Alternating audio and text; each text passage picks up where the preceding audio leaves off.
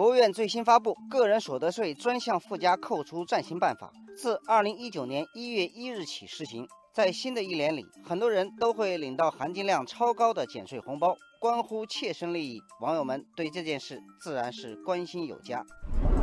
网友把酒临风说，个税专项附加扣除有六个大项：子女教育、继续教育。大病医疗、住房贷款利息或者住房租金、赡养老人这些方面的支出，从自己应缴的个人所得税中扣除，相当于国家把这笔钱退给你了。网友白茶说：“家人患病，尤其是大病，总让人揪心。暂行办法规定，在一个纳税年度内，与基本医保相关的医药费用，扣除医保报销后个人负担累计超过一万五千元的部分，可以从个税中扣除，限额八万元。这个政策让人暖心。”网友林墨雨说：“大病医疗是一大块，另外子女教育抵扣、成人继续教育抵扣、租房抵扣、赡养老人抵扣，逐项算下来，一个家庭每年最高可扣除的额度可以达到十五点四四万元，这可是真金白银，减税政策是相当有诚意。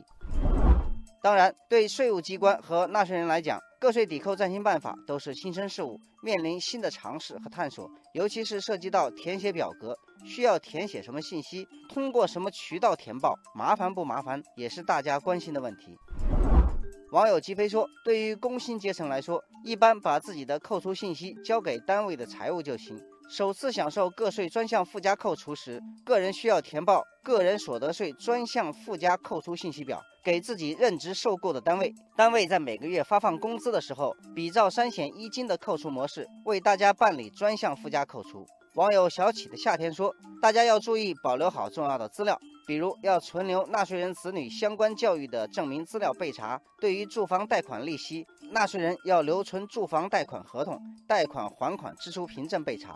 对于住房租金，纳税人应当留存住房租赁合同、协议等有关资料备查。”有评论认为，个人所得税改革是让发展成果惠及全民、促进社会公平的重要举措。是增加民众可支配收入的最有效的方法。网友沾衣花语说：“我一直在密切关注这件事。